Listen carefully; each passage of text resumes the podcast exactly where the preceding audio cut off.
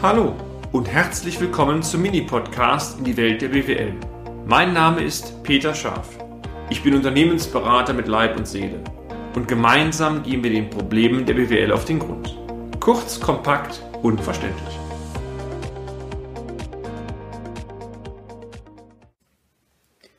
Verifizierung des Materialansatzes bei Handelsunternehmen Teil 2. Sie erinnern sich vielleicht, im letzten Beitrag habe ich bereits davon gesprochen, dass der Materialaufwand eine wesentliche Kenngröße in der Gewinn-Verlustrechnung ist. Wenn der Materialaufwand korrekt gebucht ist, dann kann bei Handelsunternehmen das Ergebnis in aller Regel als belastbar angesehen werden. Wenn es hier Buchungsfehler gibt oder der Materialaufwand sehr stark bilanzpolitisch beeinflusst ist, dann zeigt das Ergebnis zumindest nicht die echte betriebswirtschaftliche Ertragslage wider. Wir hatten ein Beispiel durchgesprochen, in dem ich erläuterte, dass wenn Sie Waren einkaufen und die Waren nicht verkaufen, sich lediglich die Aktivseite erhöht, Vorratsbestand und im Gegenzug dann eine korrespondierende Bilanzposition sich auch verändert, beispielsweise der Kassenbestand sich reduzieren würde oder die Verbindlichkeiten über den Konkurrenz oder über die Kreditoren steigen. Tatsache ist, Sie können so viel einkaufen, wie Sie wollen, das Ergebnis ändert sich nicht. Der einfache Buchungssatz dieser Variante 1 war, Sie buchen per Warenbestand Bilanz an Kasse oder Bank auch Bilanz und damit nicht über die Gewinnverlustrechnung. Heute möchte ich Ihnen eine zweite, wahrscheinlich gebräuchliche Variation vorstellen, wie der Warenbestand oder der Einkauf auch gebucht werden kann. In der Praxis besteht oftmals folgendes Problem. Da aus der vorliegenden Rechnung nicht zwingend ersichtlich ist, ob es sich um einen reinen Einkauf von Handelswaren handelt, die zunächst nur den Vorratsbestand erhöhen, oder auch es sich um Einkauf handelt, der im gleichen Monat bereits verkauft wird, wird in aller Regel anders gebucht. Pragmatisch, der Buchungssatz lautet dann per Materialaufwand, Gewinn-Verlustrechnung, an Bilanz. Also an Bilanz heißt Kasse, wenn es bezahlt wird, Konkurrent, wenn die Konkurrentenanspruchnahme sich erhöhen würde oder Kreditor, wenn ohne Umsatzsteuer jetzt mal ausgenommen sich die Verbindlichkeiten erhöhen würden. Bliebe jetzt der Buchungssatz so bestehen, also per Aufwand an Bank, dann würde ein Wareneinkauf zwangsläufig auch zu einer Erhöhung des Materialaufwandes führen. Eine Erhöhung des Materialaufwandes führt damit zwangsläufig zu einer Verringerung der Handelsmarge, also des Rohertrages und damit auch zu einer Verringerung des Ergebnisses.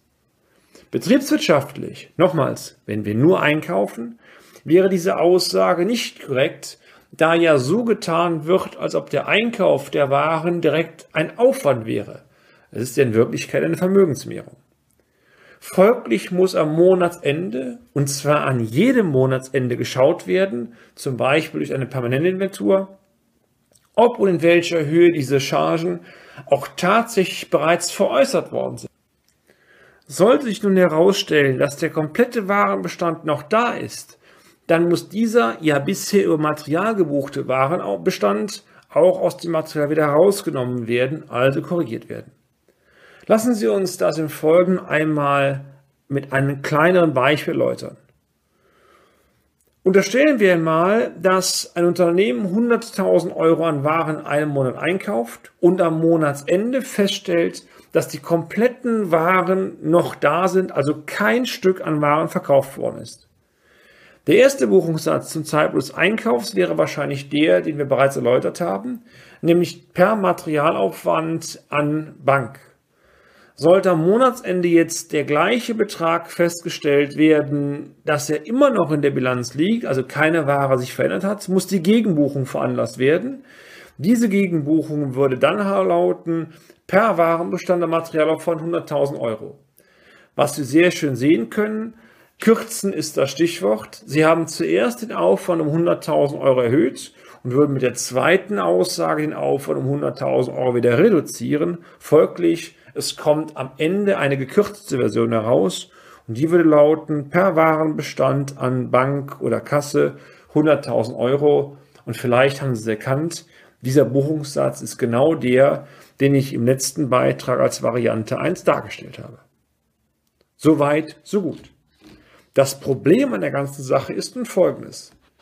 Die genannte Gegenbuchung muss jeden Monat, genauer gesagt an jedem Monatsende erfolgen und das lässt sich leider, meine sehr verehrten Damen und Herren, nicht immer realisieren. Kommen wir jetzt einmal auf die nächste, nennen wir es mal Eskalationsstufe, die bilanzpolitischen Auswirkungen auf den Warenbestand. Sollte der Warenbestand beispielsweise bilanzpolitisch reduziert oder gegebenenfalls sogar erhöht werden, werden von der Logik her identische Buchungen ausgelöst. Dies bedeutet folglich, dass über die Materialaufwendungen auch das Ergebnis der Gewinn- und Verlustrechnung aktiv beeinflusst werden kann. Das ist auch der Grund übrigens, warum Bilanzanalytiker sehr genau auf die Materialeinsatzquote schauen. Also Materialeinsatzquote war ja Materialeinsatz durch Umsatzerlöse mal 100 oder die reziproke Betrachtung, die Rohertragsquote, Rohertrag Umsatzerlöse mal 100. Weicht diese Materialeinsatzquote nun spürbar vor den Vorjahren ab oder auch von Branchenwerten ab, so kann das natürlich verschiedene Ursachen haben.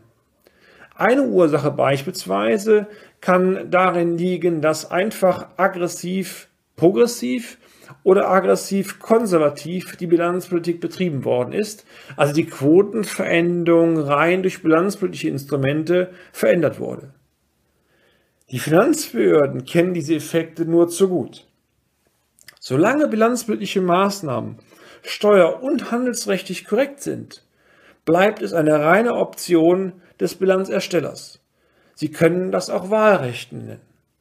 Problematisch wird es dann, wenn mit den identischen Maßnahmen der Boden der Legalität verlassen wird. Jetzt kommt eine sogenannte Richtlinie ähm, zu tragen, die ich gerne zitieren möchte. Diese Richtlinie oder Richtsatzsammlung ist eine Übersicht, die die Finanzbehörden jedes Jahr und alle zwei Jahre veröffentlichen. Und in dieser Richtsatzsammlung werden regelmäßig Rohgewinnmargen erläutert. Diese Richtliniensammlung kann man hervorragend zur Plausibilitäts- oder Plausibilisierung der Gewinn-Verlustrechnung einsetzen. Wie das genau fun funktioniert und wie die Richtsatzsammlung auch korrekt, exakt heißt, das werde ich Ihnen gerne im nächsten Beitrag erläutern. Und damit sind wir auch schon am Ende des heutigen Podcasts. Haben wir Ihr Interesse geweckt? Fein. Dann besuchen Sie uns doch einmal auf unserer Homepage unter www.scharf-office.de und schalten Sie auch beim nächsten Mal wieder ein auf eine kleine Reise in die Welt der BWL. Ihr Peter Scharf.